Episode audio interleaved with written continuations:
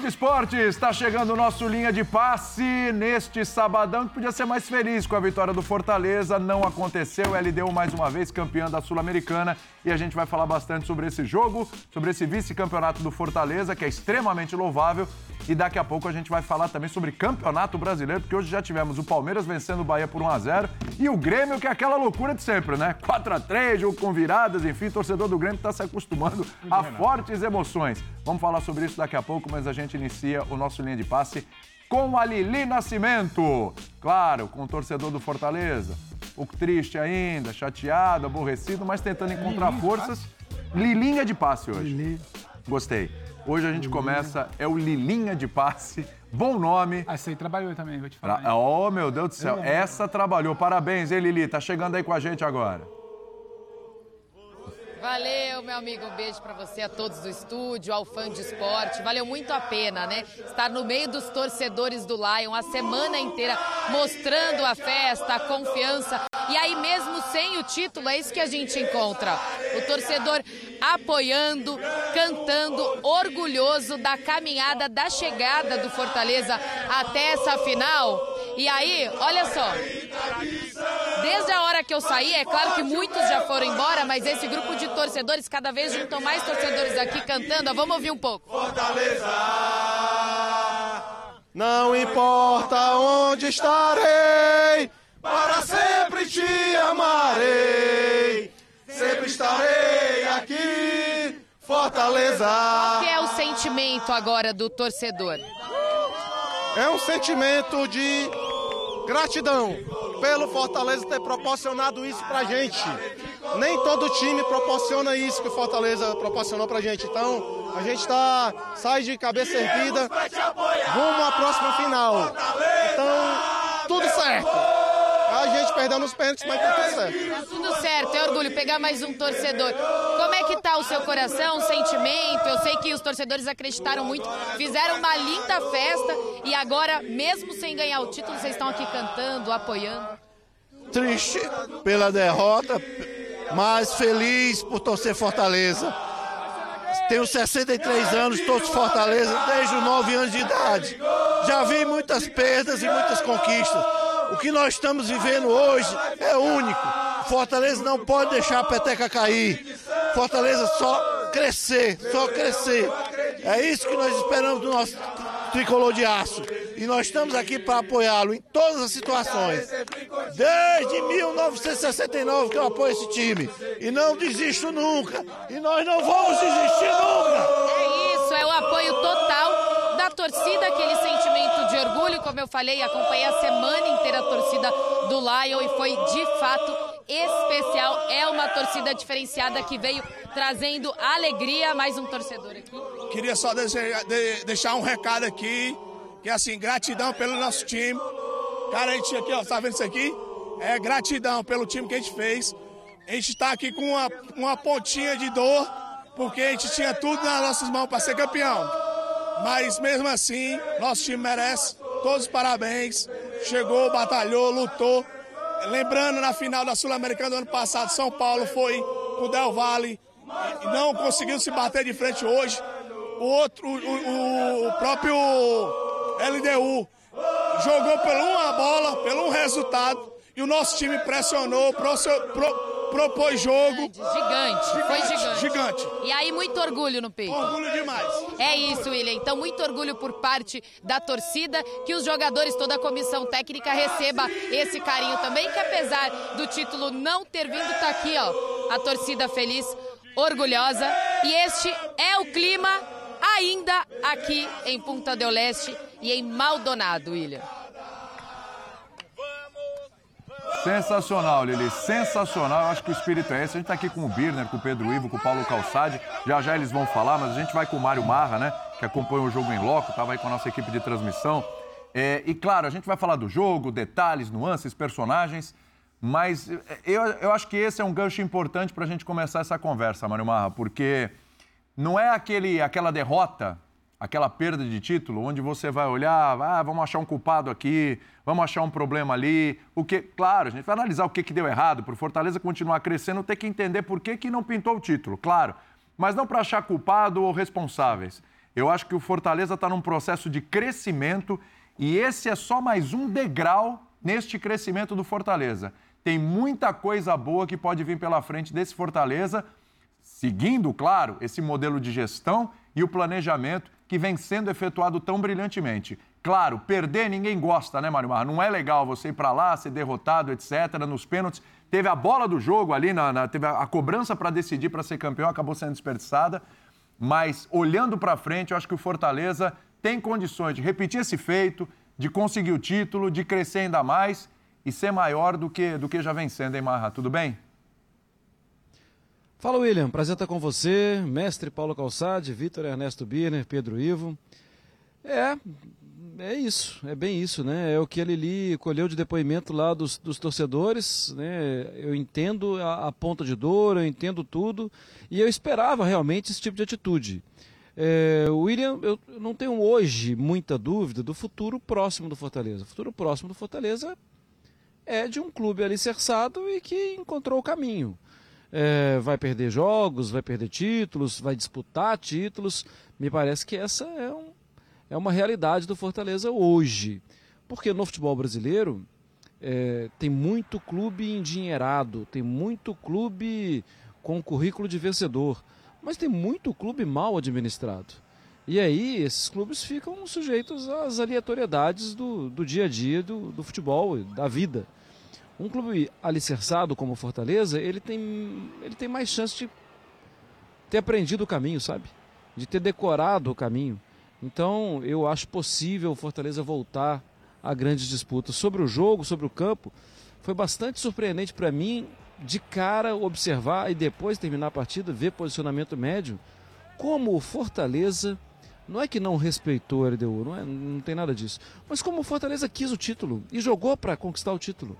Eu acho que o jogo não foi bom como, como qualidade técnica da partida, mas o Fortaleza tentou por mais tempo ter a bola no campo de ataque. Não conseguiu. Encontrou um time que se defendia muito bem, que chegou até a disputa hoje por ter características defensivas acentuadas, bem legais. É, não deu, William. Não deu, mas eu entendo claramente que o Fortaleza não decepcionou ninguém. É verdade, né, Pedro? Acho que é um ponto bom que o Mário Marra toca. É, é um Fortaleza que buscou a vitória. Fortaleza que, claro, um, acho que o segundo tempo, claro, melhor do que o primeiro. Concordo com o Marra, não foi um grande jogo, não foi uma grande partida. Mas a gente viu um Fortaleza realmente que é isso, deixou o torcedor orgulhoso foi para lá para bater de frente a frente com um time mais experiente em decisões, Sim. né? Uma LDU campeã de Libertadores que já tinha vencido uma sul-americana. Exatamente. Eu acho que, que é, é para a gente olhar esse Fortaleza e, e falar, olha, competiu, foi lá, brigou, não ficou jogando atrás, buscou a vitória o tempo todo. William, boa noite a você, Calçade, Birner. Um abraço ao Marra, parabéns pela cobertura, pelo jogo todo o time lá. Eu acho que o, que o Mário toca num ponto que para mim é central. Perdeu, decepção, torcida chateada. A página mais bonita do livro ainda não foi escrita, é, mas é o que eu bato na tecla essa semana inteira, até no nosso F90, William. O Fortaleza não está lá por acidente. O Fortaleza construiu para estar lá e vai estar lá em breve. É. Eu não sei se é na final do ano que vem, se é da Sul-Americana, se vai ser uma outra situação, se vai ter algum Copa do Brasil. outro tipo de torneio, uma Copa do Brasil. O Fortaleza, ele foi, bateu, não venceu e ele vai ter outra oportunidade é que a gente está aqui tentando fazer tipo de adivinhação. Se não sai nada muito fora do prumo, é um time que trabalha para tal. E o ponto central que o Marra toca para mim é que o Fortaleza quis jogar. O Fortaleza não se acovardou, não errou estratégia. Ah, eu poderia ser o Pikachu, não o Marinho. Isso aí agora é, é leitura que a gente vai fazer, é outro papo. Agora, quando o Fortaleza não conseguiu jogar, é porque tinha um time do outro lado que o travou. Travou muito. Travou como o Zé Wellington e Caio Alexandre poderiam carregar, construir travou com um pouquinho, poderia se movimentar. O Voivoda teve que mudar essa situação no Sim. segundo tempo, dali saiu o gol.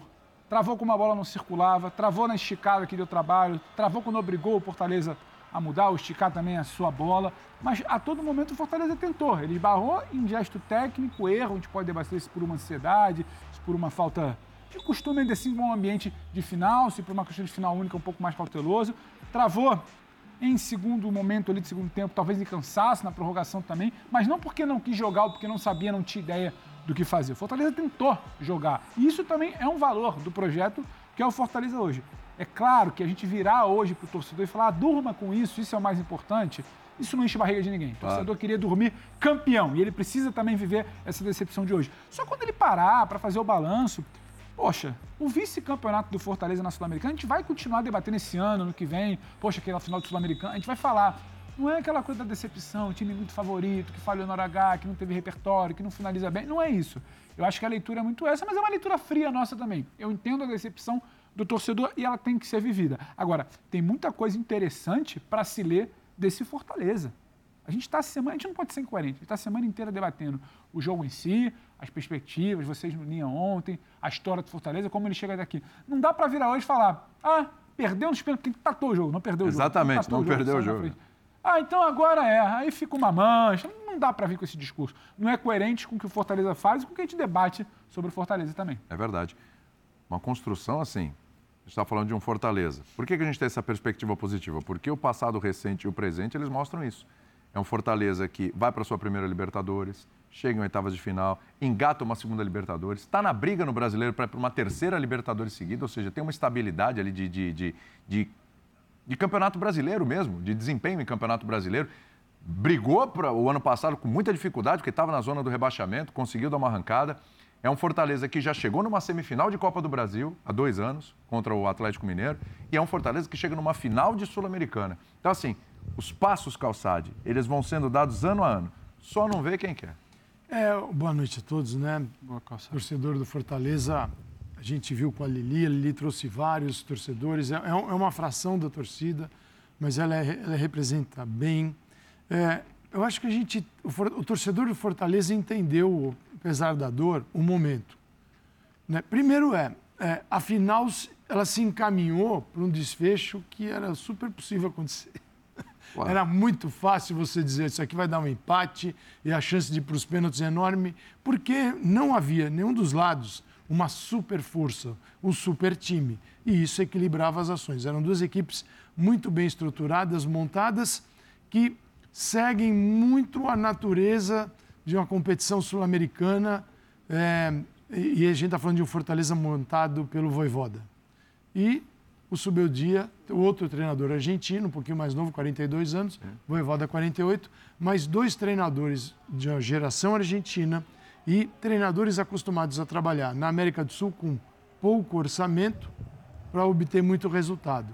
E isso Fortaleza é a natureza do Fortaleza. É isso aí. Não adianta você falar assim, vou competir com Flamengo, Palmeiras agora. Não, ainda não dá. Talvez um dia, mas não dá. É, é difícil imaginar isso. Então, os dois foram para o mesmo cenário com forças parecidas e acabou chegando a, a, a uma cobrança de pênaltis que poderia ter dado Fortaleza tranquilamente. Teve chance para isso? Sim. Mas o que aconteceu é do futebol e é do jogo. Aí você vem para a história. O torcedor percebeu, eu acho que esse é o ponto mais importante. O que o Fortaleza fez e construiu até hoje dá ao torcedor é, a segurança, se isso vai acontecer ou não, nós não sabemos, mas a segurança ele tem hoje. Ele sente isso, que esses momentos podem se repetir. Podem ser repetidos, é. porque o Fortaleza teve uma estrutura, uma força, uma consistência no clube que pode levar o time a uma outra decisão. O problema é quando você percebe que aquela é a única chance da sua vida nos próximos 30 anos não vai acontecer mais nada. Aí o torcedor fica realmente magoado, num, muito mais chateado. Por quê? Porque ele fala, meu, nunca mais vai acontecer um negócio desse. E o torcedor do Fortaleza percebeu que não é essa a história. Talvez aconteça. Sim. Eu acho que esse é o ponto do Fortaleza. É, porque o jogo, cara, foi muito igual. Cada um com as suas, é. respeitando suas características. E por ser tão igual, é, não foi uma beleza de jogo. Sim. Porque também eles não são, não são equipes assim. São equipes que podem trazer emoção para o jogo. Sim. A beleza é uma outra coisa. E jogo único também, às vezes, provoca é. esse tipo de coisa, né? De, de, de não, ser um jogo tão legal, mexe tão bacana. Mexe com muita coisa. Se preocupa mais, é. solta menos, porque é. não tem volta. É. Então tem uma série de aspectos. Aliás, né? o Birner, é, você acha que. Eu, eu não senti isso no jogo, de verdade. Mas você acha que, que, que, pesou a experiência, um time mais cascudo, LDU, com a experiência que tem em decisões e tudo, no jogo contra o Fortaleza. Eu, eu, eu não senti, depois o Marra até pode falar, porque estava ali no, no, no, campo, né? Acompanhando o estádio. Mas eu, eu não senti essa, essa, essa diferença. Tipo, ó, pesou, em dado momento o Fortaleza sentiu o jogo, sentiu a pressão, o adversário controlou mais o jogo, mais experiente. Você sentiu isso? Tudo bem, William? Tudo bem, você? Boa noite a você, ao Pedro, Boa noite, Calçade, Marra, Lili, aos fãs e às fãs do esporte. Eu acho que não. Eu acho que não. Eu é, acho que o primeiro objetivo quando você enfrenta a LDU no atual momento é não tomar gol. Sim. Uhum. Isso explica para mim a postura do Fortaleza no primeiro tempo. Acho que Fortaleza que jogar, mas de uma maneira mais comedida do que usualmente faz. Uhum. E quando marca o gol no começo do segundo tempo, ele obriga a LDU a fazer algumas coisas a mais do que ela teria feito provavelmente se o jogo se arrastasse no 0 a 0 é, Acho que tem um erro no gol sofrido pelo Fortaleza, alguns erros. Sim. Aquelas tem que marcar o pé esquerdo do Azugará né? e tudo bem, é. era uma coisa previsível, mas isso é Como do jogo. chega, né? Isso é do jogo ali, sabe? É, é a bela jogada do argentino. Que Como, marcou... como a jogada do gol do Fortaleza foi bonita também. Muito, nossa, jogo, tem finalização, qualidade. pelo né? amor de Deus. É, muito bem feita. E aí a gente falou do LDU que marca bem, do Fortaleza que marca bem. Acho que o jogo teve alternâncias de momentos melhores da LDU, melhores do Fortaleza, né? Uma prorrogação da LDU um pouco melhor, Segundo tempo do Fortaleza, melhor, melhor. LDU. E tudo isso para mim era muito previsível. Difícil para mim era imaginar um jogo muito fácil para um dos lados. É, mas eu não acho que a experiência dos jogadores ou a camisa tenha pesado muito. Acho que não, até pela maneira como a coisa foi decidida. É muito o que o Calçade falou. É do jogo o que aconteceu. E, e a construção do Fortaleza vai continuar. Né? O time que vem subindo degrau após degrau, desde que o Marcelo Passos começa a ter cargos dentro do clube, desde os acessos, as colocações do Campeonato Brasileiro, as disputas de Libertadores, a jogos bonitos contra o River Plate, como a gente falava ontem, a chegada da final sul-americana. Não quer dizer que, ela, que isso vai redundar num título continental em algum dia, mas a convicção que essa direção passa é de um bom trabalho, é da capacidade de tirar o melhor possível temporada após temporada da equipe. Mas nada disso muda o fato de ter sido muito dolorido. dolorido. É, eu, se o torcedor está ali apoiando e tem que apoiar mesmo, o torcedor vê o time empenhado, não tem é, nenhum jogador negligente, não tem é, direção que deixa dúvidas para o seu torcedor. Não falta nada. Mas é muito dolorido, porque futebol Claro é. alguém ganha e alguém perde. E esse título, ao contrário do que se mensura dentro do futebol, dentro do país, dentro do Brasil, ele é muito maior do que parece para nós. Ele é muito maior do que parece para nós. É, pode ter certeza que se Fortaleza... Primeira, coisa, muito breve, estou ficando um pouco na abertura, o Marra falava ontem, no Linha, quando pega o táxi, né, depois de chegar no Uruguai, é, quem é o Fortaleza? A pergunta só existe porque o Fortaleza chegou à final. Sim. Né? É, mais uma coisa, é, a- a LDU vai ser apresentada ano que vem, e não precisa ser, porque LDU é um gigante do continente, mas como campeão da Copa Sul-Americana. E nessa campanha da, é, da LDU, ela enfrenta o Botafogo, não perde, mas também não ganha. Do Botafogo, o provável campeão brasileiro. Ela derrota o campeão da Copa do Brasil, Do São Paulo. né? Ela pega o Fortaleza e o nível do jogo era tão difícil, tão difícil, ao contrário do que muitas pessoas pensam, que para mim, por exemplo, é, quando a gente fala de qualidade de futebol, tô falando de peso de camisa, eu acho que as duas equipes de hoje, da final, são melhores que o Boca. Acho que elas jogam mais futebol do que jogam o Boca Juniors. Você acha que hoje um confronto do Boca contra qualquer uma dessas, qualquer uma dessas é favorita? Você pode entrar no peso de camisa, Não, tal, não, tudo bem. aí- Tecnicamente, aí- bola. Tecnicamente, campo e mim, elas bola. são melhores que o Boca. Ambas as equipes. Piores não são. Tá? Então era um jogo muito difícil, Fortaleza perdeu no limite, faz parte da vida, agora lidar com a tristeza e continuar trabalhando direito, porque é o máximo que a gente pode fazer, que o ser humano pode fazer, é tentar fazer as coisas do melhor jeito possível, e o resto fica por conta do futebol quando se joga. É. Entrando no campo, Mário Marra, William. claro, a gente tem que, tem que discutir aqui a opção pelo Marinho. Te agradou? Foi bem o Marinho? Ou você teria entrado com o Pikachu? Não, eu teria entrado com o Pikachu, eu entendo perfeitamente a opção pelo Marinho, né? O Marinho é um jogador que poderia segurar o Leonel Quinones, é um, é um jogador que incendeia quando tá bem, é, bate muito bem na bola, bate de fora da área, mas William, até mesmo quando ele muda de lado, tudo, acho que não funcionou. né? Ele estava muito mapeado. Eu acho que o Fortaleza hoje jogou um pouco mais distante. E aí eu digo de associações curtas. Fortaleza hoje não teve tanto, porque jogou contra um time que, embora não seja um time caracterizado é, no meio-campo por ser um time pegador, por ser um time, é um time até leve no meio-campo, com jogadores que jogam bem, né? O Martinez e, e o Piove são jogadores que procuram a condução da bola eles estavam mapeando, eles estavam no lugar certo, eles não permitiam evolução. E aí foi complicando, né? O, o jogo forte do Fortaleza pelos lados do campo não, não saiu. Eu fico pensando, William, qual é o aprendizado? A gente já tocou nesse assunto de aprendizado. Na temporada passada, quando o Fortaleza flertou com o rebaixamento e ficou na zona de rebaixamento muito tempo, até que fez um segundo turno fantástico no Campeonato Brasileiro, é, para mim ficou muito claro que o elenco era um elenco curto que a próxima temporada, a atual, deveria ter um elenco maior. É, o elenco é maior, tem mais jogadores que são utilizados. Tem jogadores que entram em campo com frequência que não estavam no banco hoje. Eu citei até, por exemplo, acho que fez falta o Caleb. Mas qual é o próximo passo do aprendizado, sabe? Eu não sei.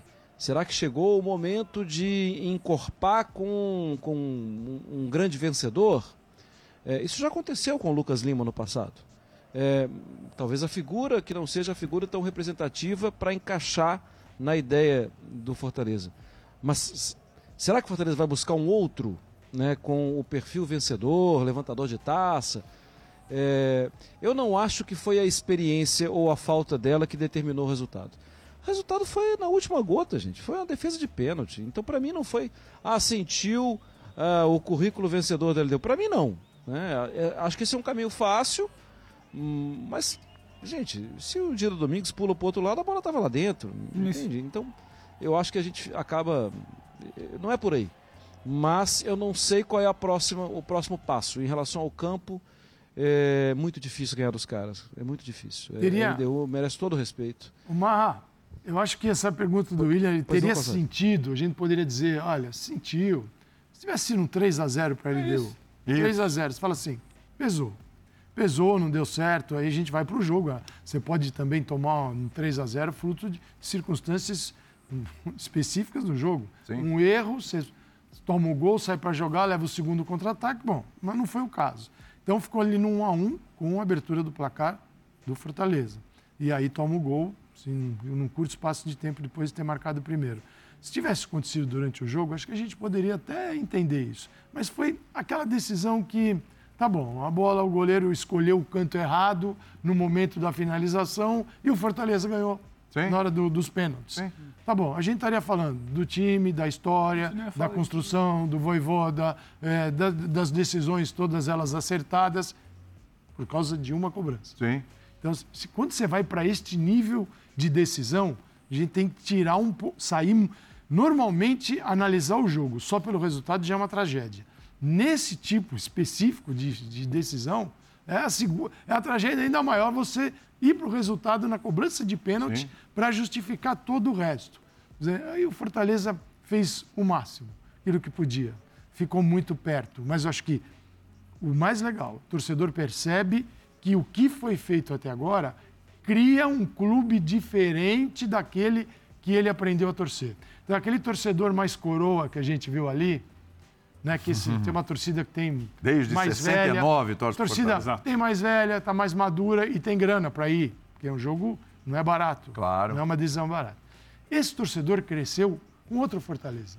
Fortaleza da outro, Série C. Outro time. É. Até 2017 era um clube. E ele aprendeu, nos últimos seis anos, a reconhecer uma outra equipe, um outro clube. Algo que era diferente da história dele. Quem tem cinquentão ali, até os 44 conheceu um Fortaleza. A partir dos 44 é outro clube. E esse clube dá confiança, se tudo continuar sendo feito, não quer dizer que vai ganhar todo dia. Futebol, para nossa sorte e alegria, nenhum clube ganha todos os dias. Senão seria a coisa mais chata do mundo. Sim. O dia que isso acontecer aqui no Brasil, vai ser uma tristeza. Ainda não está acontecendo.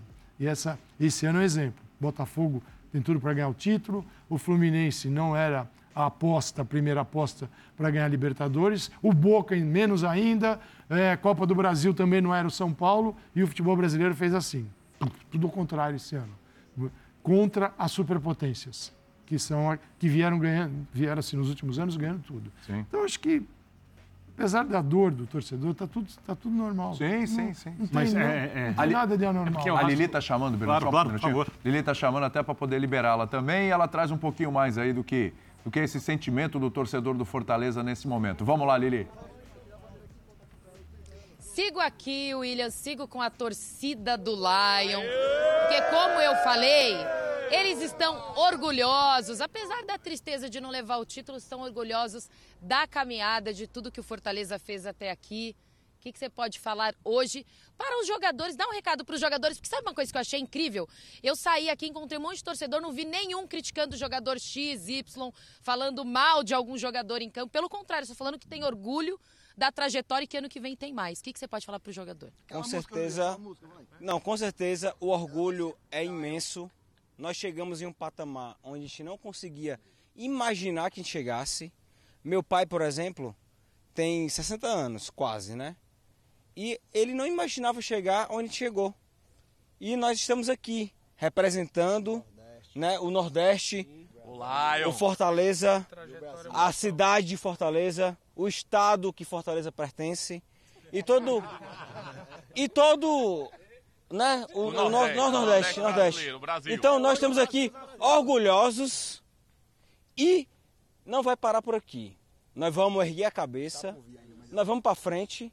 E aí, como o Juninho falou, O melhor tá o melhor tá por vir e a gente acredita tanto na administração, na torcida, nos jogadores. Então aqui não tem não tem a questão de não não tem questão de, de procurar culpado.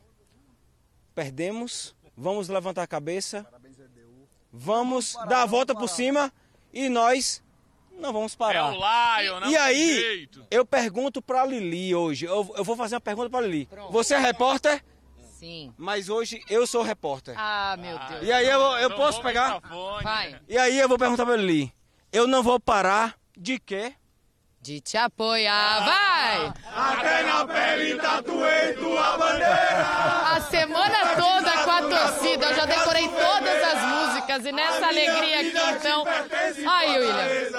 Aliás, os jogadores têm que ouvir o que ele falou. Como é que é seu nome? Lucas. Lucas, ó, Lucas falou bem, falou bem representando. E tá aí, eu puxei o canto, vocês continuam.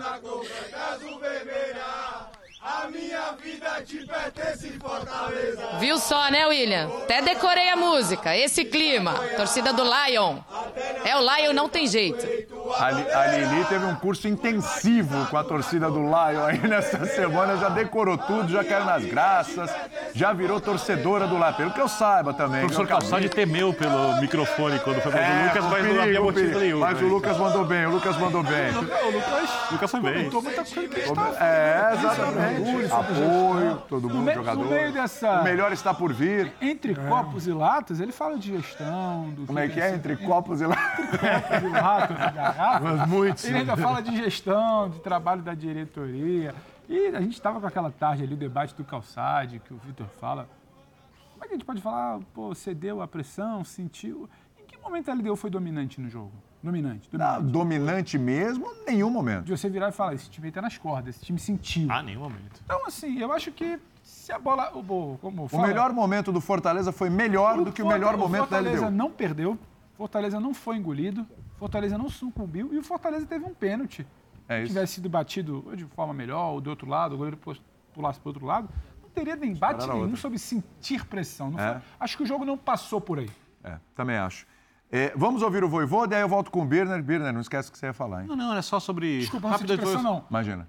Não teve camisa da LDU pesando mais que o Fortaleza. Verdade. Só que é Pressão, muito sofrido não- porque você teve vantagem de um gol, vantagem para resolver nos pênaltis. Eu vou, e... eu vou querer saber de Vamos vocês, que- depois, apesar de tudo isso aqui, quero saber do Barra também, depois a gente ouvir o Voivoda, se, em compensação, agora o sarrafo do Fortaleza, o nível de exigência de nós, imprensa, de torcida com o Fortaleza, também subiu. Vamos esperar o Voivoda para discutir Vamos isso. falar sobre isso já já. Vamos lá com o Voivoda.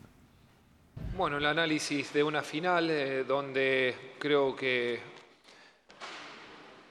el juego pasó por momentos eh, eh, la dominancia de un equipo y de, y de otro. Me quedo con esa sensación de que más de haber, de que haber perdido por penales, con esa sensación de no haber podido sostener un poco más de tiempo esa diferencia de un gol. Entonces eh, yo creo que si hubiésemos sostenido un poco más eh, los espacios eh, se iban a, aprovechar de otra, de otra manera.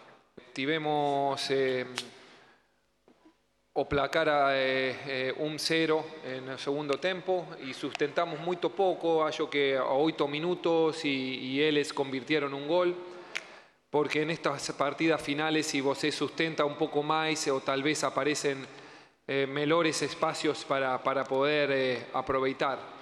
En cuanto a, ao torcedor, eh, gratitude hacia eles, parabenizar por la festa que, que fizeron hoje, eh, el esfuerzo de, de recorrer más de 5.000 kilómetros. Eh, sentimos eh, el apoyo de, de, cada uno de ellos y la energía que, que vino de Fortaleza también.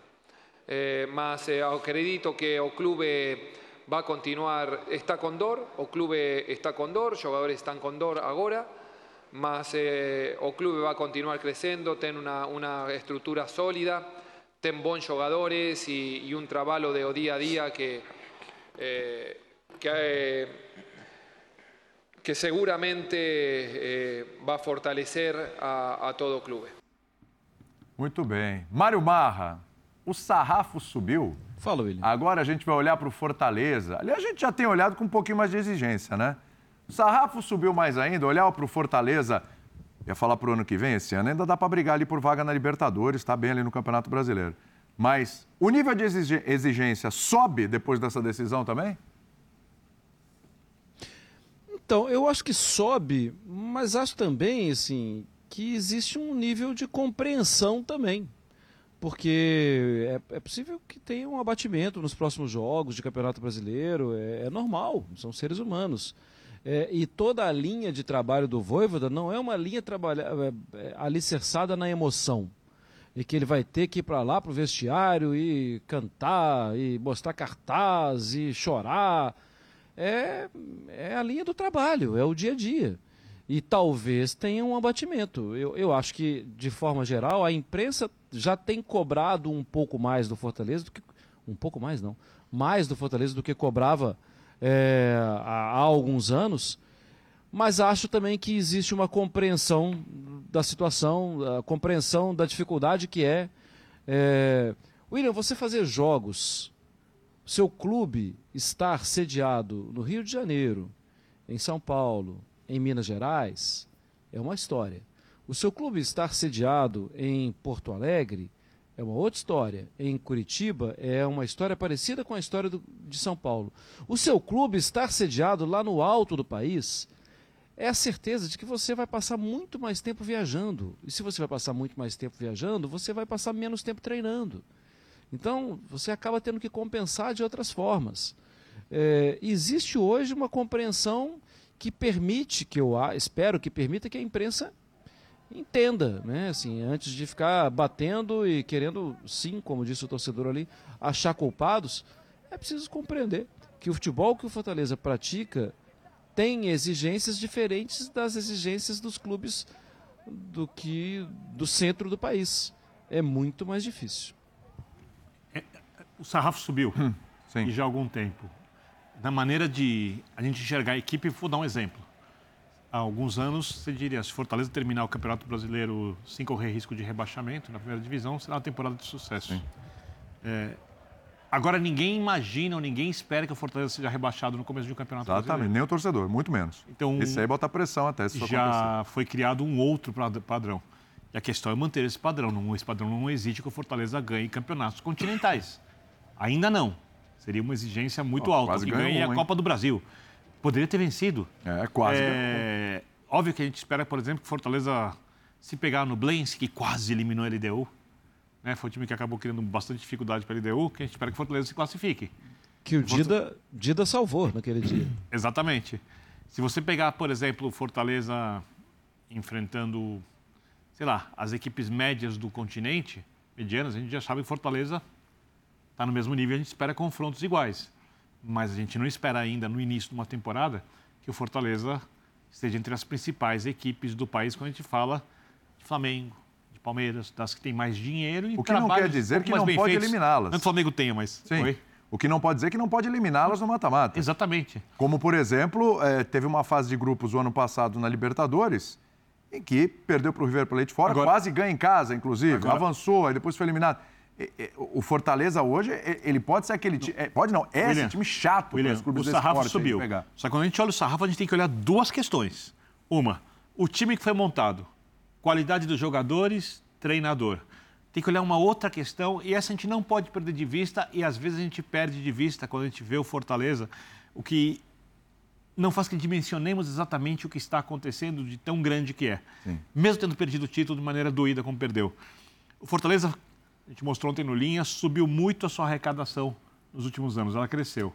Mas ela ainda é bem menor que a dos principais times do claro, futebol brasileiro. Claro. E, e a, a, campanha do Fortaleza, pega para Fortaleza, Fortaleza e Corinthians. vai chegar. Dá um exemplo. Ele então, não vai arrecadar como o Corinthians. A nossa exigência tem que olhar a qualidade do, do elenco que foi montado, mas ela tem que olhar também quanto o time tem de dinheiro para conseguir os resultados. A, o, o, o, Calçade sempre fala disso, pontos corridos. Qual é a média mais inteligente? Quanto custou cada ponto? Quanto custou cada jogador? Quanto custa o salário dos jogadores? Quanto é investido no departamento de futebol? E quanto cada ponto custa? Aí a gente consegue mensurar exatamente o que é ou não um trabalho bem feito. Para quem quer entender racionalmente o jogo, que não é uma coisa racional, Sim. que é uma coisa totalmente emotiva. Então, é, eu acho que a entrega está muito alta eu acho que o clube vai melhorar ainda mais a gestão. Se os resultados vão ser melhores, eu não sei, aí precisa esperar. É, não dá para dizer agora se vão ser ou é, não vão ser, dá para dizer que o Marcelo Paz é um cara que tem feito o trabalho que a gente tem que aplaudir em pé Sim. quando a gente olha e compara com a média dos dirigentes do futebol brasileiro. Eu não gosto dessa palavra quando porque ela é acaba sendo incoerente quando a gente fala exigência no futebol. Porque eu tenho que exigir de 20 clubes e para ser coerente, você não pode exigir dos 20 a mesma coisa. Senão você só vai você, eu, só vou fabricar crise. Eu vou exigir dos 20 que ganham o Campeonato Brasileiro e vou criticar 19 e vou elogiar um. É uma conversa de doido, maluco, né? Então não posso. Reconhecimento para mim é a palavra. Eu reconheço que o Fortaleza está no outro patamar. Reconheço que o Flamengo tinha que ter trabalhado melhor né, que ele tinha que ter feito valer mais o dinheiro que ele investiu. Que o Corinthians desperdiça dinheiro. Eu reconheço isso. Aí está embutida a tal da exigência. A exigência por um trabalho bem feito, não pelo resultado. Sim. Porque o resultado é algo que a gente acabou de ter uma aula. Foi um goleiro que tomou a decisão de sair antes para esse lado aqui. E ele leu direitinho, acertou e pegou. Uhum. E acabou, e acabou é o campeonato. Se o goleiro toma a decisão de sair para esse outro lado aqui, a gente estaria falando de um outro cenário. Então, o reconhecimento, para mim, é diferente da exigência. A exigência é fazer bem feito, fazer valer o que você tem. E isso o Fortaleza tem. Né? O Fortaleza, a gente já dá aula para um monte de clube grande. E clube grande que faz tudo errado, que contrata mal, que desperdiça dinheiro, que faz contratos incríveis com jogadores que nunca jogam na equipe e, e tem contrato de quatro anos, é, que aceitam o que empresários coloquem jogadores lá dentro de seus clubes para pagar um acordo, que essas coisas do futebol. Aí, aí sim vale a exigência. Sim, sim. E o reconhecimento de que ali está errado. Porque o resultado, exigir resultado, ah, não dá. Aí é reunião de torcida com jogador, entendeu? Você abre as portas, põe todo mundo para dentro e não é o futebol que eu acho bacana. Então, o reconhecimento, eu acho que o Fortaleza está nessa etapa. O torcedor reconhece, bacana, isso é fantástico, reconhece. É, a imprensa, quem lida com futebol todos os dias, reconhece que ali tem algo diferente. Uhum. E aí o resultado vai chegar. Agora, exigir, exigir no, no Brasil é perigoso porque descamba para uma série de coisas que a gente não quer ver. A gente não pode achar no que vem, se Fortaleza não for a final da Sul-Americana, tá se você não fizer uma boa participação no torneio continental, Acabou, não sei se vai para a Libertadores não vai, que o trabalho foi pior que o desse ano. Então, mas olha só... A gente não pode achar isso. Se o resolver sair... ele não fez até então, tá né? Bom. É. Se ele resolver... Seguinte, você acha que é fácil ir ao mercado, escolher um outro treinador que consiga... Não é ser um replique o trabalho do Voivoda, mas que tenha O próprio Fortaleza é. já passou por isso. Quando mesmo... o Rogério Ceni saiu. Teve um período de. Veio o Zé Ricardo, ele encaixou, até demora Voivoda... até, até, chegar o Voivoda, então, teve um hiato. Eu imagino que Fortaleza tem a condição de hoje de olhar para o mercado brasileiro e também sul-americano e, ter, e, buscar um nome que todos nós vamos dizer assim, pois eles foram bem. Esse é o fruto do trabalho. Eles foram bem, é fruto do Esse trabalho. Esse é o fruto do trabalho. Né? E se vai dar certo ou não, é outra coisa. O problema é escolher errado. O técnico que há é, cinco anos não assumiu o Fortaleza, hoje quer assumir o Fortaleza. Claro. Sem dúvida. O cara que olha de fora. É, isso é trabalho. E, e jogador também. Isso é trabalho. a loucura do Rogério jogar no Fortaleza. A gente, a gente, Demais, entrou, né? numa, a gente entrou numa, acho que o Marra chamou lá, a gente entrou numa dia, se o Voivoda sair, é, ganhando, ganhando hoje, ou perdendo, afinal, não, não perdeu o jogo, né? Perdeu Sim. o título. O mercado está de olho nele. Carimba, carimba onde você está se metendo. O discurso, o que é falado, o que é visto. Não foi que o Calçado falou 3 a 0 não. Então, acho que, até para passar para o Marco, eu vi que ele... Isso carimba. A, a, a, gente sabe que o processo ele vai ser bem tocado. Quanta gente senta aqui para debater, mas esse time está trocando de técnico, é o quarto técnico do ano, o quinto técnico do ano, a cada seis meses, e troca a filosofia, e o cara remonta elenco, e pede... A gente não vê isso no Fortaleza. E quem é da bola está vendo também. O cara sabe onde ele quer colocar a mão, ele sabe onde ele quer trabalhar. E acho que isso tem um peso. É por isso que quando a gente vira e fala, não é sinônimo, vai estar na final do Sul-Americano no que vem, vocês prometeram. Não. Se o trabalho continuar a ser bem feito, ele vai frequentar esse tipo de ambiente de novo. E a chance de ganhar aumenta. Como a gente, claro. Aumentando. É. O Fortaleza ele é competitivo para aumentar a LDU e gera dificuldade para a LDU pelo que ele viveu nos últimos anos, pelo que ele experimentou de mata-mata de Libertadores no ano passado, pelo que ele experimentou de mata-mata de Copa do Brasil americano esse ano. Então ele chega, então é isso que, isso que faz o, o tal do processo. Olha, deu vale. Parte muito dar um exemplo. Na tecla, mas o Mário chamou tem, lá. É verdade. Tem, tem Fala, um bem direto aí. Não, é que tem um bem direto aí também na construção de um novo Fortaleza. É, vai buscar um jogador uh, no interior da Argentina, vai buscar um jogador em Buenos Aires, vai buscar um jogador aqui no Uruguai. É, hoje já dá para mostrar vídeos, William. Olha, olha o que o nosso torcedor faz. Olha a forma que os jogadores são recebidos. E se você tiver alguma dúvida, dá uma olhada nos outros clubes, talvez alguns estejam até te assediando, como eles abrem a porta para o torcedor e como eles, os jogadores correm risco. Então, assim, já tem um bem indireto, que na verdade não é indireto, é direto, que já está escrito. Então, se saiu, para mim hoje o trabalho ainda é muito dependente dele. Ele é uma cabeça espetacular dentro do funcionamento do Fortaleza. Mas se sair, já tem um bem.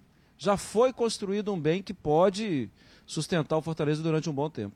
É, eu acho só, que só, pode só, falar, pode uma, falar. Eu acho importante para a gente. A gente está falando do Fortaleza, mas a gente tem que citar, porque está implícito, outros clubes no futebol brasileiro. É, toda vez que o dirigente de um clube é, faz uma declaração pesada ou tem uma briga com o jogador da maneira que não parece muito profissional, ou, ou que tem uma briga com um torcedor, ou quando o, o clube não paga o seu salário, o salário do jogador em dia, o Fortaleza dá um passo à frente porque ele não tem essas coisas. Sim. Ou seja, é, se futebol fosse, se, se o futebol tivesse 20 administrações da primeira divisão do nível do Marcelo Paz, o Fortaleza provavelmente correria risco de rebaixamento. Mas não tem. Porque os erros dos outros é, vão fortalecendo quem faz as coisas de maneira correta. É bom que a pessoa pense Básico, nisso. O obrigatório vira luxo. É, não, é. Faz, há muito tempo. É há muito tempo, porque os clubes são modelos de questões políticas. E o próprio Marcelo Paz sabe que tanto que por isso o Fortaleza aprovou a SAF, etc., que em algum momento a tendência no modelo associativo de você ter um dirigente ruim, e eu não estou falando desonesto, estou falando ruim, Sim. ruim, que não consegue gerenciar as coisas do jeito ideal, é muito maior saindo do modelo associativo do que do modelo profissional.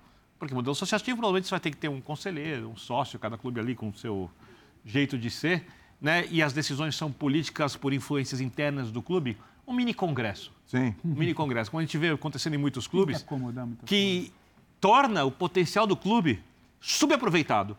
E um clube subaproveitado, quando a gente fala de mercado, de arrecadação, de potencial, de não entender a paixão do torcedor, até quando o clube financeiramente pode ser bem gerido e etc., é a maior marca do futebol brasileiro, a maior tradição. Tanto é que, se a gente for pegar a arrecadação, o futebol brasileiro deveria estar sobrando na Libertadores há muito mais tempo. Sim. Há muito mais tempo. Né? Demorou muito para isso acontecer, porque. Conjugar trabalho com dinheiro. Porque aqui né, as coisas eram executadas num nível ruim, assim, estratosférico. E aí começou a entrar mais dinheiro aqui, menos ali, começou a melhorar um pouco aqui.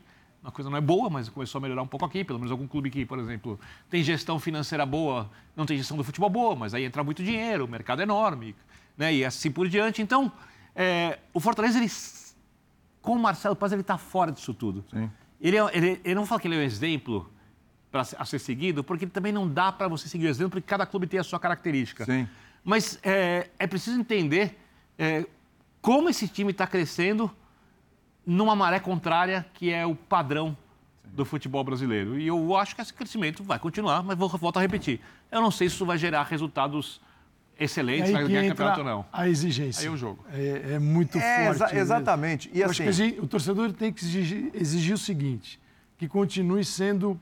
é, a gestão continue sendo bem feita. Sim. O resultado pode estar atrelado ou não. Pode estar, porque você também pode ter resultado com uma- gestões péssimas em clubes de futebol já produziram títulos. Ah, normal. Mas isso não deve ser Cruzeiro. Exato. Sim, Você- recente. você- se, você- se a gente for por esse caminho, então depois. você faz qualquer coisa e vê o que acontece. Houve um tempo aqui no Brasil. Cruzeiro pré-Ronaldo, O tá torcedor, dirigentes falaram isso. Dirigentes já falaram isso. E torcedores iam nessa onda. Eu não quero saber de marketing, eu não quero saber de nada. Eu quero é contratar jogador. Independentemente se depois você fosse para a segunda divisão, estourado por essa política. Você tem que arrecadar e criar receitas as mais variadas possíveis para atender a exigência do torcedor. Aí sim. É, e ter uma boa gestão. Certeza de conquista, isso não existe. Não existe. em Lugar nenhum do mundo. Para nenhum clube. Senão, Real Madrid e Barcelona não- iriam dividir títulos. Manchester City e United iriam ganhar tudo. E o Liverpool também. E não dá. O mundo não é feito, do futebol não é feito dessa forma. Agora, trabalhar pelo, pela, pelo, pela linha do mal feito, sistematicamente, aí é problema. Não é o caminho do Fortaleza, mas é o caminho de muita gente no futebol brasileiro. Agora, você estava falando do Voivoda. é, eu, eu não consigo vislumbrar um, um- pelo menos um início de 2024 no Fortaleza sem o Voivoda. Dá, dá uma olhada, dá uma É olhada muito na pessoal da parte dele. isso. É, não, é da parte dele. E pensa, você trocaria? Eu vou, eu vou chamar o Marra. Marra, já vou te acionar aí. que já A direção tá do Fortaleza não vai mexer. Já vou te acionar. É, porque é o seguinte. Vamos lá. O Flamengo tem o Tite. Ele é o Abel Ferreira do Fortaleza. Ele é o Abel Ferreira É do essa Fortaleza. situação. O Palmeiras tem o Abel Ferreira. O Renato, imagino, não deve deixar o Grêmio. É, o Cudê não deve deixar o Internacional. Estou falando dos principais times, né? O Dorival não deve deixar o São Paulo. Fica aí, continua o trabalho. É, o Corinthians já tem o Mano. Se ele mudar... ele- O Tite. O no Diniz no Fluminense. Tite. Mercado externo. Tite no Flamengo. Tudo bem, mercado externo, mas pensando no espanhol. mercado brasileiro. É que mas os pensando no mercado brasileiro. trocaram tanto de treinador Sim. que você não acredita que... Que vai mudar de novo agora, né? Não, não dá mais. Para, pelo amor É de Deus. Né? verdade. Então, assim, se ele fizesse essa mudança, é, seria uma mudança para pegar o quê? Um clube, claro, um clube pode ser um clube grande, etc. Tem vários clubes grandes de olho no, vo, no Voivoda, sempre estão de olho ali, mas é, vai pegar um trabalho que foi interrompido para recomeçar do zero, e aí quando você pega já é um problema. William, gente já sabe o problema tem que, que é. negociar se ele acha que é fim de ciclo dele no Fortaleza. Eu não, Exatamente. eu não vejo por aí. Eu também não vejo. Não vejo. Eu não vejo. Eu- Longe eu- disso, acho que tem muito a ser feito ainda. Tem uma, tem, uma, tem uma coisa que. Fala aí que eu vou acionar o Só se diga. fala de dinheiro no futebol. Eu sei que o dinheiro é muito importante. Estava falando dele agora há pouco. Mas, por exemplo, o Voivoda é um cara que não vai ter problemas financeiros se ele souber gerenciar o dinheiro dele durante a vida. Claro. né? É, e aí tem o projeto do que a pessoa quer da vida dela, que é uma coisa que muita gente despreza várias vezes. Ele, você acha que a pessoa precisa, quando ela tem uma situação financeira boa, querer sempre ganhar mais? Ou ele pode estar satisfeito no clube, pode estar satisfeito com quanto ganha, pode estar satisfeito com a maneira como é o trabalho. O Fortaleza pode proporcionar para ele uma coisa que você é, não consegue recuperar quando o tempo passa e você não teve. Felicidade. Isso. Felicidade. Mas tem um clube aí que você não citou que, por incrível que pareça, está precisando de treinador. O Santos? É um possível campeão brasileiro. O possível campeão brasileiro. é o Exatamente, virtual bem lembrado. Campeão brasileiro, Bem lembrado. o Botafogo. Você Bem assim, lembrado. O Lúcio Flávio, que ele tem tudo para ser o treinador que sim. vai levar o Botafogo sim, ao sim, título, na reta Não final. Não vai contratar nenhum né? agora, é fecharam o, com É um ele. campeão que, com três treinadores no ano. Se você contar o Caçapa, quatro. Quatro. Isso é fantástico. Isso é Brasil total, né? Uma coisa, explicar para o mundo isso aí é impossível. Mas é, o Birner dá risada. E o mais renomado deles foi o que não serviu. o que não é, serviu. Mas, foi mal. Cara, é Você imagina, não estou querendo tirar ele do Fortaleza sim, nem colocando, sim. mas a gente está analisando o mercado. Claro, claro. E o futuro, onde, porque o trabalho dele é maravilhoso. Onde, onde, o que ele mostrou no Fortaleza até agora? Que ele gosta de projeto, de uma ideia, é o que no Brasil é quase inimaginável você ter uma ideia e um projeto. Por isso ele não saiu em janeiro, em dezembro. Exatamente. Exatamente. Eu não fui, eu não fui retirado do clube, eu, ele teve proposta para sair, não saiu, era uma baita de uma grana, mas ele falou: eu vou terminar esse projeto, eu prometi e é uma promessa com ele mesmo. E deve estar satisfeito com satisfeito, isso. Satisfeito, porque ele quer. Gente, você cria uma reputação na área criar uma reputação para qualquer pessoa Entendi. é fundamental. Para um treinador, quando você cria Perfeito. uma reputação que é vencedora, um cara organizado, que sabe trabalhar com projeto, que entende limites que uma diretoria tem, pô, se eu sou qualquer clube, eu quero esse treinador para trabalhar comigo. E eu, tem time que não tem. tem nem, você citou vários, mas tem um Sim. que hoje está podendo oferecer um projeto a ele, Sim. talvez aqui. É. é uma possibilidade do mercado. Um projeto que teria, teria estabilidade. É, estabilidade. Verdade. Fala aí, Mário Marra. Duas coisas. Uma, o caso eu contei ontem à noite aqui no Linha, né? Quando o Voivoda foi procurado pelo mundo árabe é, e ele nem ouviu a proposta. Ah, mas é tanto, é quatro vezes mais.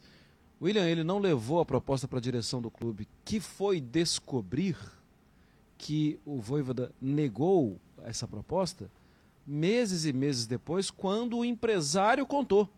O empresário que estava negociando um, um, aumento ou um contrato para um jogador do elenco falou: Olha, vocês estão com um cara muito bom mesmo, porque há alguns meses fizemos uma, fizemos uma proposta para ele e ele não quis nem ouvir, não levou isso adiante.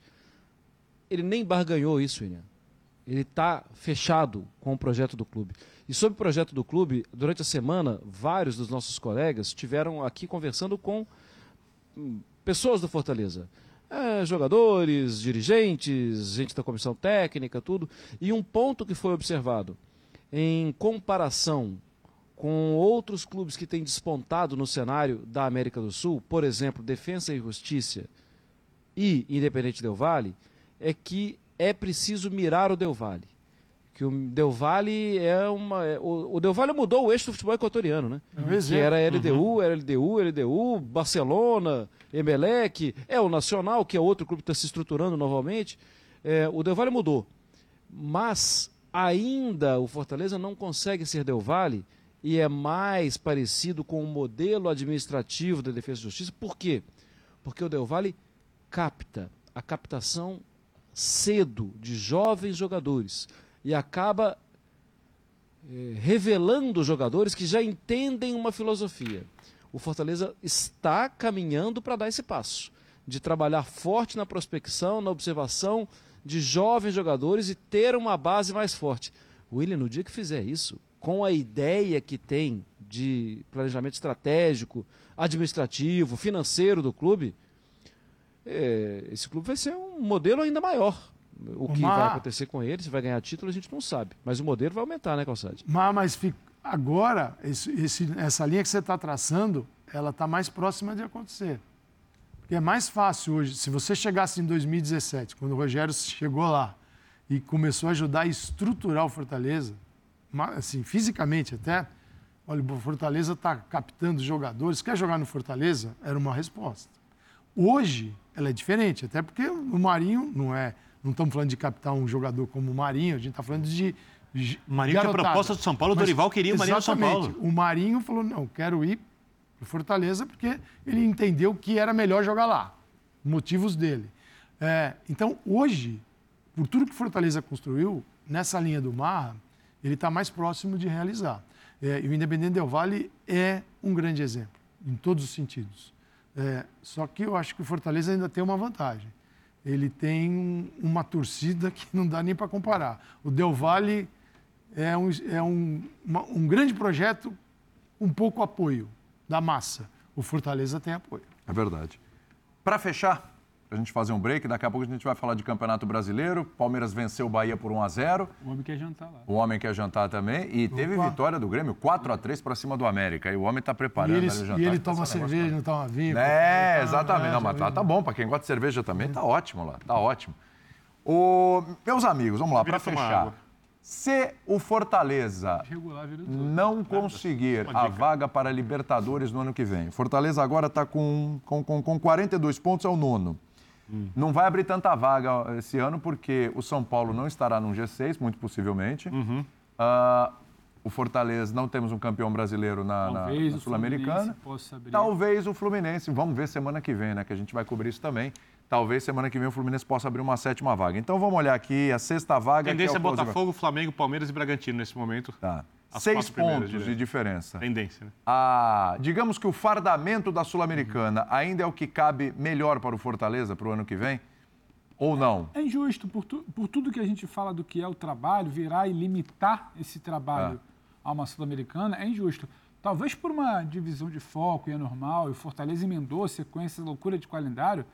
É, agosto tem mata-mata, setembro mata-mata, outubro mata-mata e final. Então você acaba, você vai perdendo, dividindo foco, tem um cansaço atípico. A maratona do Fortaleza é diferente. Se não tem voo frutado, ele faz dois voos para vir jogar aqui para os lados de São Paulo, Rio, Porto Alegre, principalmente Curitiba. Sim. Então, tudo ali é diferente. E aí, seis pontos podem acabar ficando sendo uma distância um pouco maior do que sugere o número em si, nove rodadas que faltam, né? Sim. Então, agora, limitar o trabalho todo que a gente vem falando, Tá. de tudo que é feito, quando a gente fala de captação de jogador, de manutenção de voivoda, de como olha para o mercado, de como se posiciona, sabe? O Calça falou da foi credibilidade não tempo que ele usou, foi reputação, o Marra citando. Limitar isso tudo que a gente falou, limitar o que a gente já viu o Fortaleza fazer de bola, a Sul-Americana, eu, eu, eu não entraria um pouco nessa. Talvez pode acabar ficando uma Sul-Americana por como se desenrolou o campeonato. Agora, o Fortaleza hoje. Estaria ótimo O Fortaleza hoje, ele é um time que entra para tranquilamente poder virar e falar: eu estou de olho no grupo de Libertadores. O desenrolar da temporada é uma coisa. Agora, fica com a Sul-Americana e lamba os beijos, que é isso aí? Não acho que é por aí, não, William. Muito bom. Mário Marra, pode dar o seu pitaco sobre isso também. Vou te liberar para sua cervejinha, sua carninha. Ah, ele Beleza, hein? sabe, ele sabe. Copo d'água. hein? Ele sabe. É, eu estou acreditando mais em um travesseiro. É, William, é, é, assim, eu acho que o Fortaleza, acho que hoje é um caminho natural que o Fortaleza vá para a Sul-Americana. É um caminho natural. Tem possibilidade de pegar uma vaga de Libertadores? Tem, tem sim. É, não é favor para ninguém que o Fortaleza ocupe uma vaga de Libertadores. Mas até isso é, tem uma assimilação diferente no clube. Para alguns clubes, ir para a Sul-Americana é aquela assim, ah, vamos lá colocar os meninos para jogar, vamos ver até onde vai e tal. Para o Fortaleza, ir para a Sul-Americana é, a gente quer ganhar isso aí. A gente esteve perto e a gente vai honrar. Pode até não ganhar, como não ganhou, mas, mas o Fortaleza vai honrar. É, para mim é muito claro, a escadaria do Fortaleza está tá montada. É isso, e não tem nada mais não, viu, William? É, é- é descansar mesmo. A idade chegou. O senhor é um jovem ainda. É um, Despis- é, despistou, despistou, despistou e sabe como é que é? Aquele, ó, sem celular, celular na porta. E não, e não é um julgamento, porque Mário Marra é um grande companheiro de Copa. Vezes até, Exatamente. inclusive, quando a gente sai do linha, eu quero ir para casa. Aliás, é um mestre cervejeiro. deixa. É um Tem mestre isso, é? Às cervejeiro. vezes ele Não é quer, só um companheiro de copo. Não sabia. É, é um Um abraço ao Cabide, hein, Marra? O Pedro. Pedro quer encontrar com o Cabide. Um grande abraço. Cabide deve estar vendo a gente. Cabide deve estar assistindo a gente. Abração, Mário Marra. Obrigado, parabéns pela cobertura aí a você e toda a nossa equipe. Eu que agradeço a todos vocês. Sempre um prazer estar junto. Muito bem. Ô, William, quem manda abraço pro gerente do bar? Vai, pra, Ah, vai pro travesseiro? Pelo amor de Deus, né? William. Pelo amor de Deus, né? Isso é livre acesso em vários bares aqui de São Paulo e do mundo todo. Liverpool, então, nem se fala, hein? Que coisa. Meu Deus. um local. Vamos para o intervalo aqui no nosso linha de passe. Daqui a pouquinho, a vitória do Palmeiras sobre o Bahia 1 a 0 Notícia maravilhosa para Santos, para Vasco, para Goiás, para quem está na parte de baixo da Notícia tabela. maravilhosa pra essa rapaziada é ganhar, né? Não, não, não, mas ah, o outro tem que ajudar também. não, mas mas tem que eles têm que se atrapalhar a outro. galera aí joga É- em é dois. uma selva. Joga todo final de semana ou meio de semana, joga em Vários gramados. Várias frentes, No né? dele, no monte ali.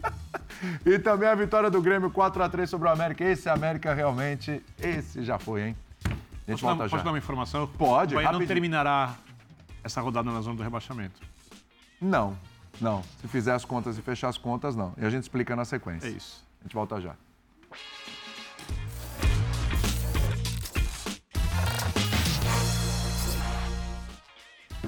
Muito bem, fã de esportes, de volta com linha de passe. Quem sentiu aí, ô Pedro Ivo?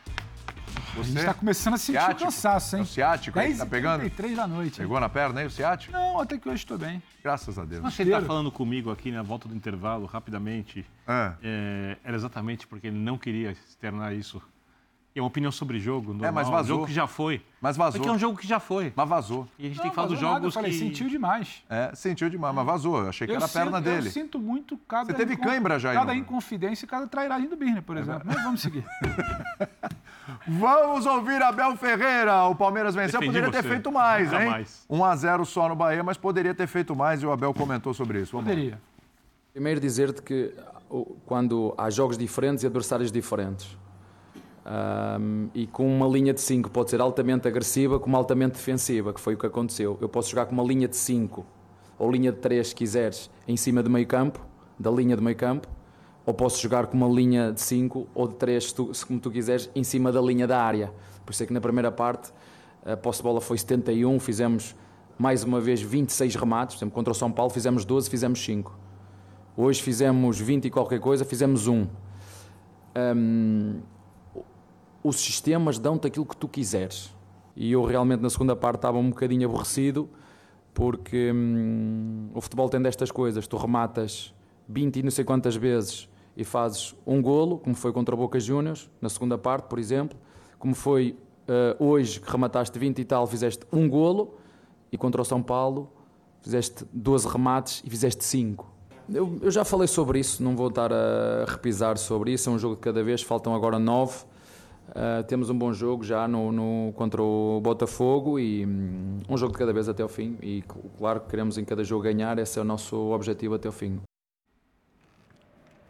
Calçade ficou barato para o Bahia. Daqui a pouco a gente vai analisar alguns lances e tudo, mas ficou barato para o Bahia. Dá para comparar com o jogo do São Paulo? Daria para ter feito 5, 6 de novo? Não, Ele está ele tá falando do, do volume de finalizações, É. foram 26. Sabe que o Bahia jogou muito melhor que o São É, Paulo, né? Mas assim, eu acho que o principal do Palmeiras é que o Palmeiras recebeu no final da temporada, depois de perder para o Boca até, o, o jogo do Boca passa por aqui, pelo problema também.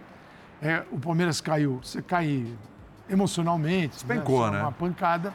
E o, o Abel vai buscar onde forças para a equipe? Na mudança. Tem horas que tem que mudar. Não é que quem sai tá, não joga mais ou deixou de ser bom. Mas, por exemplo, o Arthur veio para jogar lá direito, o Rony era titular. Você não vê o Arthur, você não vê o Rony, o Rony está no banco. Ele foi com o Hendrick e Breno Lopes, e é assim que ele De jogou. novo, né? O Luan, é, ele é zagueiro, sim. O Luan joga como zagueiro, aí tem uma. Então, ele vai um pouquinho mais ali à frente o, O. Luan entrou para. subiu muito no jogo contra o São Paulo para marcar o Ramos no Sim. meio de campo. É, o Luan à frente dos zagueiros e podendo fazer esse papel também de, se necessário, zagueiro, ele pode entrar numa linha Sim. e ser um terceiro e, e aí com os laterais virar uma linha de cinco, pode. É, os gatilhos para esses momentos é o Abel que vai determinar em que situações. Uma delas é você ter os volantes à frente e muito próximos do Luan. Se os volantes estiverem largados lá, hoje, era, era- hoje o Palmeiras tinha Rios e o Fabinho. Né? Já, no São Paulo foi o Zé Rafael. Se os caras estão muito distantes, se o volante, que é o Luan, entra na zaga, fica um vazio. Então, sim, o Palmeiras tem esse entendimento. Né? Os jogadores são inteligentes e bem treinados para isso. Então, o Abel mudou a forma de jogar. Mudou a forma, mudou, de certa maneira, a ocupação de espaços dentro de campo. As beiradas, você tinha Dudu, é, Arthur numa beirada, Dudu na outra, o Rony. Hoje você não tem o Dudu machucado, você não tem o, o Rony estava no banco, o Arthur também. Ah, os, as laterais estão abertas, os, os corredores estão abertos para os laterais. O Mike pode subir, pode subir o Piquerez. É, então, é um Palmeiras diferente. Ele, no final da temporada, ele muda o Palmeiras depois da pancada. E aí ele começa a construir vitórias novamente. Vai ser esse o Palmeiras da próxima, do ano que vem? Nós não sabemos. Mas ele tem tanto controle sobre o grupo que, dentro do que era possível, ele fez algo que a gente não podia imaginar. Assim, que, ele, que uma mudança tão radical na forma de jogar. Mas deu certo. Deu certo. Com, sem aquele, aquela fartura de jogadores. E mandando para o banco até gente que a gente imaginava Pois é, jamais deixaria de ser titular. Então, esse é o final de ano do Palmeiras. Aí isso vai levar. No, vai resultar no quê? Não sei. O Palmeiras hoje tem dois jogos a menos em relação ao Botafogo.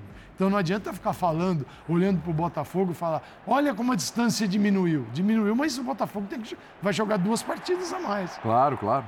né? Ah, já ganhou os jogos? Não, mas também não perdeu. Exatamente. então, a distância ainda é grande. Então, o Palmeiras Pode tem falar, é fazer o dele. É isso que eu tô- Rodada após rodada. Esquece os outros. O Palmeiras precisava se reencontrar antes de querer olhar para o Botafogo. É. Sempre que a gente fala da, da tal briga, né, da tal perseguição, a gente sempre tem uma dificuldade, ou é a oscilação do Flamengo, ou o Red Bull Bragantino, que ainda é questionado, que não vai para baixar para quatro, aí acaba não vencendo, é derrotado por um time que não vinha bem, como é o caso do Galo. O Palmeiras ele precisava dialogar com ele mesmo, ele precisava se olhar no espelho, o Abel se entender, para virar. Qu- qu- Quando o Palmeiras cai da Libertadores, ninguém saiu do Allianz. Estavam lá aquele dia falando, agora vamos caçar o Botafogo É então. isso. Não, cara, tem a frustração. Aí o Palmeiras se reencontra com ele. Aí as vitórias elas começam a dialogar, porque os resultados positivos do Palmeiras eles conversam, né? Não é um modo aleatório aqui, um valor individual ali. Você tem uma formação, um desenho, que é uma busca por solução quando o Dudu sai. Dá certo no último jogo. Ele é repetido. Eu acho que teve volume. Então, o Palmeiras volta a dialogar com ele. Um, so- busca de soluções, o Abel encontra. Resultado, ele reaparece. Ah, tá seis pontos? São dois jogos a menos. Vamos primeiro. O Palmeiras precisa primeiro se entender. Foi muita entrevista de Leila, foi muita repetição, insistência no que não vinha dando certo para substituir Dudu. Foi notícia de mercado para ver o que, que, que vai sair para o ano que vem. Já. O Palmeiras não está falando com ele. O Palmeiras hoje a gente volta a falar de uma boa exibição, de uma vitória, de uma solução pelas mãos do bom treinador que tem. Depois o Palmeiras vai querer falar em Botafogo. agora, o que a Leila, presidente, fez foi chamar a artilharia toda para ela, né?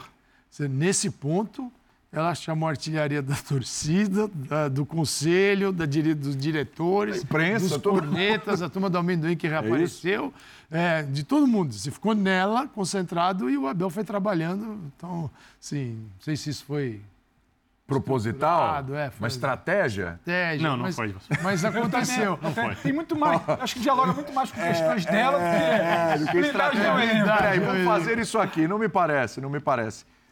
Ô, Birner, Arthur e Rony não são titulares nesse momento. Né? Pi- Eu, eu não consigo imaginar, eu já estou pensando aqui no ano que vem, porque o Palmeiras está pensando já no ano que vem, tá, o, o- Abel reinventando mais uma vez e, e continua afirmando, mesmo o Abel reinventando, o Palmeiras pre- precisa de reforço. Precisa se reforçar para o ano que vem. Sim. É, Mas você consegue imaginar os dois na reserva? Eu consigo imaginar o Arthur, o, Rony não consigo imaginar, não.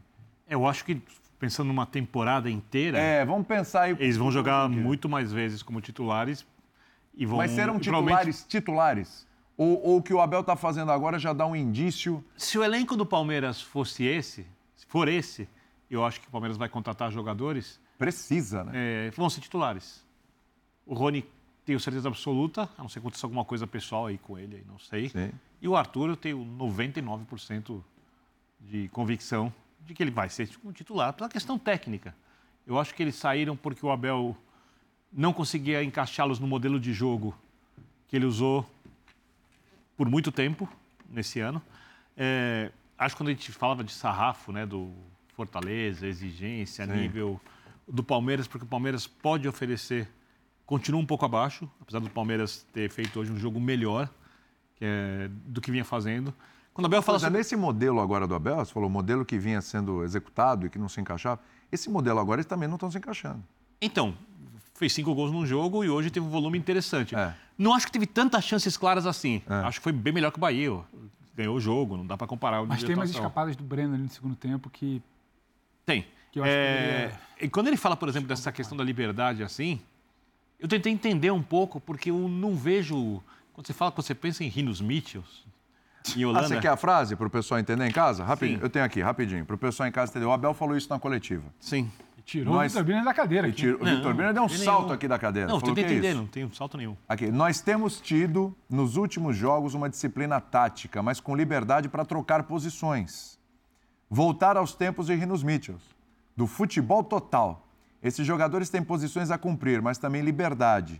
Sim. A diferença foi na eficácia. Fizemos um jogo semelhante ao do São Paulo, mas não podemos desper- Não foi desperdiçar. uma, não foi uma comparação. Não, então, mas no jogo de Referência. hoje... Referência. No jogo de hoje, se você prestar muita atenção no que os atletas fizeram, o Veiga ocupa aquele espaço mais por dentro, o Breno Lopes joga da esquerda e às vezes entra na área como se fosse um centroavante, o Hendrick joga do lado direito, né? O Richard Rios é o que mais se movimenta, É, né? É o que aparece um pouco mais joga na direita, ganhou mais um espaço pouco também. na esquerda ganhou bastante espaço.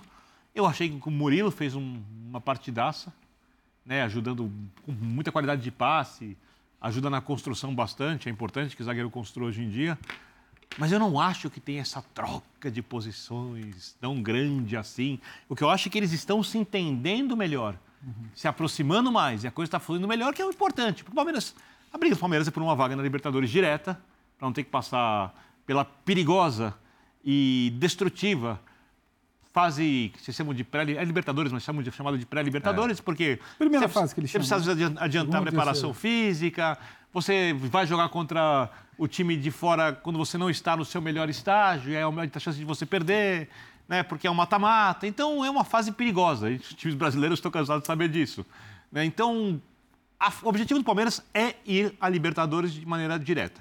Aí, como disse o Pedro, agora há pouco, se por acaso se aproximar do Botafogo, se por acaso estiver jogando bem, ele pensa em título brasileiro. Por enquanto, pensar no título brasileiro é uma utopia. A realidade é outra, né? Não tem ninguém que pode pensar em título brasileiro, Sim. a não ser o Botafogo nesse momento. Então, eu não vi essa, esse futebol tão criativo e imprevisível como para lembrar o time do Rinos Mitchells, nem que a execução não seja igual. Mas está mais legal ofensivamente, defensivamente o time está bem. Então, são tá três jogos sem sofrer gols. Estava sofrendo gols em todos os É, jogos. e mais importante do que isso, sem conceder chances. É isso. Sabe de onde eu acho que ele Então, tirou eu acho isso? que o time evoluiu, é, é o necessário, desculpa, Calçade, para o final da temporada, mas acho que o Abel, que eu respeito muito, cansei de elogiar aqui, até quando era criticado, se empolgou um pouquinho na comparação. Mas sabe de onde eu acho que ele tira? Ele tira dele mesmo. É isso. Porque, como era mais rígido, É. ele tornou a equipe mais rígida nos princípios e nos espaços de cada um, a abrir isso, a tornar menos rígido, ele vai para uma comparação de algo assim muito grande. E que não dá para dizer isso. né? Porque não é que ele comparou, "Ah, estamos jogando como a Holanda. Não, nem a qualidade, nada 74. disso. Não é isso que ele falou. Mas de, de dar liberdade dentro daquilo que ele trouxe para o Palmeiras e construiu. É, no dia. Nós estamos no domingo que vem, dia 5, vai fazer, ele vai completar três anos do primeiro jogo dele, dirigindo o Palmeiras. É uma data muito importante. Esse período aqui marca a chegada do Abel é, ao Palmeiras. São três anos de trabalho. São três anos que vieram numa linha. Então ele usa esta comparação até para dizer que nesse momento teve que mudar a linha de trabalho. E não só na escalação, mas na liberdade. Quer dizer, ele percebeu que aquela rota, nesse momento, ela tinha se esgotado. O Boca esgotou isso. Não sei o que seria do Palmeiras se o Palmeiras tivesse passado pelo Boca nos pênaltis, como ele estaria para pegar o Fluminense na final. Sim. Aí. Teria mantido, estaria bem, a cabeça estaria boa. É o que eu acho mais legal disso, queda, né? o, o, teria mudado um pouquinho, muito, mas a necessidade foi em função da derrota. E ele altera. Por isso que ele citou isso de dar um pouquinho mais de liberdade para a equipe, porque eu acho que mexe muito com as ideias Se a dele. gente for também. definir o técnico, a gente já falou disso várias vezes, fala do Abel. Qual a primeira palavra que vem à sua cabeça? A minha é segurança. A segunda, intensidade. A terceira, seriedade. Vou dar três palavras que definem os times do Abel. Pega o Diniz, finalista da Libertadores. Próximo livro do Abel pode ser. Agressividade, ousadia, às vezes até um pouco loucura. Ele conseguiu tornar esse time um pouco mais Personalidade leve na construção. Também. Pra ambos. É, que- mas muito autoral, né? Os trabalhos muito. marcas muito claras dos técnicos. Mas ele conseguiu fazer esse time jogar mais num momento muito difícil. tá- Está conseguindo. Num momento muito difícil de, da temporada que não estava bem, a torcida reclama, o presidente afasta a torcida da equipe e tudo mais, de um jeito diferente do que ele vinha fazendo, o time mais ofensivo, sem perder a segurança. A intensidade ainda não é igual, mas sem perder a segurança, jogando de maneira séria e competitiva. Então, é, é, é muito legal ver que o treinador faz isso, só não acho que... E aí não, não acho que é um time De dos novo, Rios Mitchells. Só uma, de só novo, uma coisinha. De novo, curto, reduzido, perdendo peças. Sim. Ah, sempre. E- e tendo reinventando. que Improvisar repensar. jogadores e mudar jogador de que posição, é. É- é Demorou, é o grande não foi contra o Boca, não foi na hora que precisava, mas também não podia deixar o ano passar, perder uma vaga direta É, porque É, é o é o grande Tem mérito um do Abel Abel, mais essa uma vez capacidade. repensando. É. Você, repensando. quando você olha o time do meio para frente, No só pique. rapidinho, quando você olha Richard Rios, Luan, Fabinho, Veiga, Hendrick e Breno Lopes, você fala, ah, Com o Veiga flutuando, É. Hendrick e Breno. Mas não é, mas, mas se você olhar individualmente, é capaz de você olhar e ver o Fluminense melhor. Sim. Você vai olhar o Flamengo melhor. Ah, sim, sim. Você vai ver alguns times atléticos, talvez você olhe, mas você vai ver o Inter melhor. Você vai olhar alguns times melhores, ou seja, não está trabalhando com o elenco que nem já trabalhou com você, os você que é um assim. fã do Neo Pênalti, Só, só, essa, só uma, Não fã, não. Sou... Essas mudanças que ele promoveu, elas só foram possíveis e são possíveis porque ele tem um controle gerado E tá lá três três anos. anos de trabalho É. é, sobre o grupo, até para fazer mudanças que mexam muito na estrutura da equipe. Porque se ele fosse um novo treinador chegando para dirigir um clube Esquece. e ele colocasse isso pro, mudando a forma de jogar, é, ia demorar um tempão. Mas ele consegue fazer isso por, por todo esse tempo aí. Dimas, nosso editor-chefe, coloca o gol do Rafael Veiga aí com Ele, detalhes, ele, quer por que, favor. ele quer que fale mais de Palmeiras ou corte pro pênalti? É o pênalti. Ele manda, ele é o Falei Dimas. do pênalti, fico até surpreso. Que eu, pô, Demais. né? Demais. Demais, demais. O cara tô meio mal outro dia, mas tudo bem. E aí, meus amigos? Ok esse gol do Rafael Veiga? Lance do Hendrick ali, ó. Olha lá. Ele vai, braço na bola, Mas o mão que na ele bola. tira? cai, de cara no chão para tirar o braço? É complicado, eu não vejo. É, não- Eu, eu partico... Bom, vou sair dando minha opinião aqui. Pra mim, gol legal. Vitor Bina torceu o nariz, quero ouvi-lo. Fala, Vitor Bina. Tá vendo a O nariz vai doer agora na situação que tá, mas assim, é, não por causa do pênalti, né? Ah. É, eu acho o seguinte: é óbvio que o jogador não tem intenção, foi falta no Hendrick, tá? É lance para mim para cartão amarelo, do jogador do Bahia. É, mas eu acho que você devia marcar a falta para a jogada antes, porque eu vi trocentas vezes no Campeonato Brasileiro o jogador caindo, batendo a mão na bola e o árbitro marcando falta. O jogador caindo, batendo a mão na bola, estou pegando o padrão do futebol brasileiro, não é nem o que eu penso. Eu vi 550 mil vezes, eu, eu tenho absoluta certeza que na enorme maioria das vezes, se não é quase todas, porque tudo não existe no futebol brasileiro, quando o cara cai sem intenção com a bola na mão, é marcada Mas a um- falta. mas tem uma lei no futebol superior a essa que diz não beneficiar o infrator. Marcar a falta seria beneficiar o infrator nesse momento. Exatamente. O árbitro esperou e, e saiu e deu o gol. Para mim, ele está Tá correto. lá, curiosamente, o Porque jogador do Bahia pedindo eu, a falta. Eu marco a falta aqui no, no Hendrick e aí o que acontece? Poxa, tira um gol do Palmeiras. Exatamente. Eu beneficio o infrator. Exatamente. Aí, aí, aí, aí sim, você destrói um pilar da regra do jogo. Olha lá. Mas são, são, são destruídos constantemente Bom, mas por um padrão o que é Biner- executado aqui. Biner, não eu é porque concordo com você. deixa de cumprir a lei que eu vou tornar isso norma. A gente tem que ir atrás daqueles que apitam mal.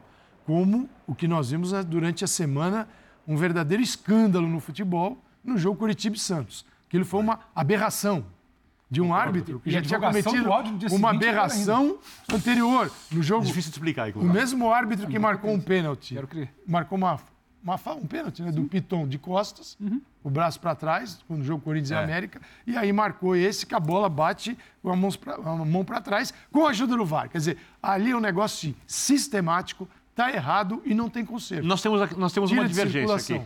Eu concordo com o seu raciocínio e eu acho que o futebol tem que ser exatamente como você diz.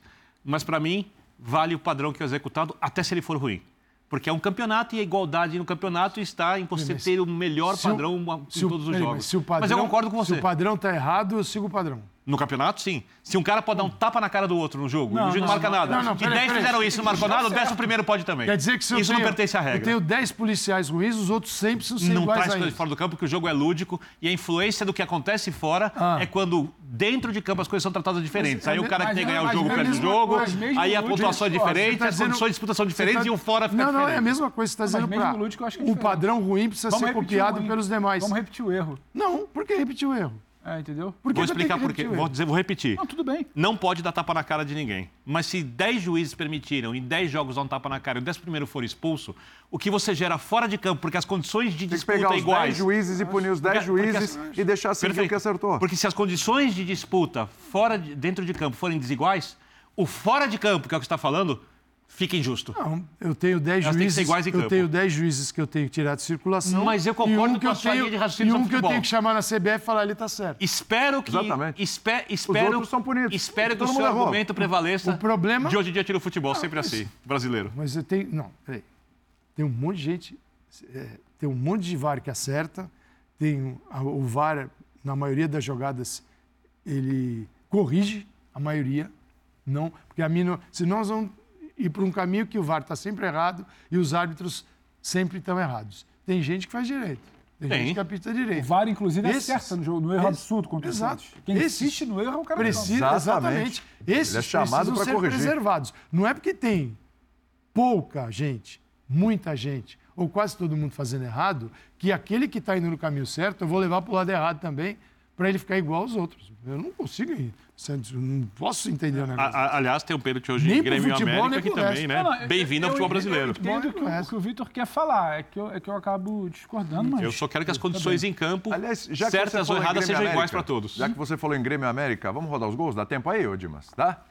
Vamos rodar os gols então da vitória do Grêmio sobre o América, jogo de viradas, 4 a 3 mais um jogo emocionante do Grêmio, igual foi contra o Flamengo.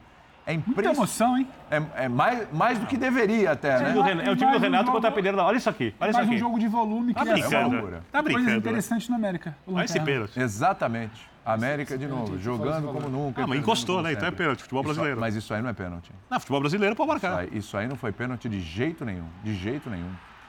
É, e o Grêmio também já foi aquele 4 a 4 com o Corinthians. Afinal de contas, hein? Te surpreende, Vitor Birner, o Grêmio estar na posição que está no campeonato?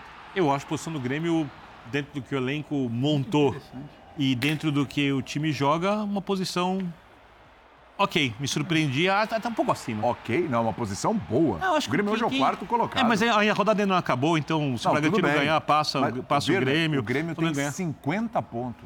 Eu acho que uma sexta, sétima posição, porque o Grêmio jogou no campeonato. O Grêmio tem a mesma pontuação do Flamengo, hoje, com um jogo a mais. Você tá? sabe que eu fiz muitas críticas ao Renato várias vezes, mas uma coisa que ele já disse em entrevistas é que olhando de onde o Grêmio saiu para onde o Grêmio está, a temporada do Grêmio é boa. E quando eu olho o elenco do Grêmio, quando eu olho a qualidade, vou ser bem claro, da Você linha acha de melhor def- ainda. da linha de defesa do Grêmio, Por isso toma né, o momento dos seus zagueiros, que já foram ótimos, a qualidade dos seus laterais, né, a capacidade de marcação do Reinaldo, eu falo que o Grêmio não tem o Grêmio, o Grêmio não tem do que reclamar, tem que montar um elenco melhor para o ano que vem, se quiser disputar em nível mais alto, se esse time tiver uma, conseguir uma vaga na Libertadores, tá ótimo, se conseguir uma vaga na E fase tá- de grupos e tá- é uma e tá- surpresa. E tá próximo a isso. E o América, o América entrou na rodada 14 pontos de, distância do primeiro fora da zona de rebaixamento, que é o Santos. é, Então, o América está numa fase que ele pode fazer tudo. Trocação 64 pura, largar. tomados. É, o América pode fazer qualquer negócio, inclusive tomar um loucura. 4x3 em casa. Sim. Por quê? Porque é, todos os cuidados não resultaram numa campanha segura. Então agora ele pode também é, jogar desse jeito. E o Grêmio conseguiu um resultado, duas vitórias, ganhou do Flamengo, ganhou do América. São seis pontos, isso que é o mais importante. Recuperou aquela, aquela derrota que tinha acontecido dentro de casa contra o Paranaense. Só uma coisa, o Grêmio também tomou 45 gols, não é pouca coisa. Amanhã é time não. do Renato. Não é pouca Tem coisa. saldo de cinco. não. Intervalinho, a gente volta já já.